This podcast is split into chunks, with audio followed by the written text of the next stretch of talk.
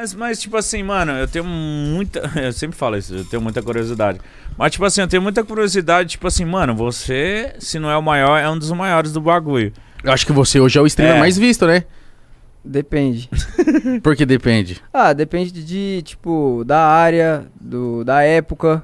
Não, eu tô falando de hoje. Hoje em dia, você, porra. Da época de hoje. é da época de Não, hoje. época é porque, tipo assim, às vezes é, tem mês que tem jogos que estão em alta. Às vezes tem outros jogos que estão em alta. Tem é, campeonato, às vezes tem um evento. Então, tipo, depende Mas, muito. mas o que- eu quero dizer é, tipo, da frequência. Eu, eu, eu acho que hoje você é o top 1 streamer mais assistido, mano. Você abre sua live, tipo, tem média de quantas pessoas na Twitch? 30, 40 mil pessoas. Então, Nossa. isso de média, tá ligado? Inclusive, rapaziada, essa aqui é uma live ótima pra gente divulgar a nossa Twitch. Pode ir pá, procura lá, estamos lá também. né?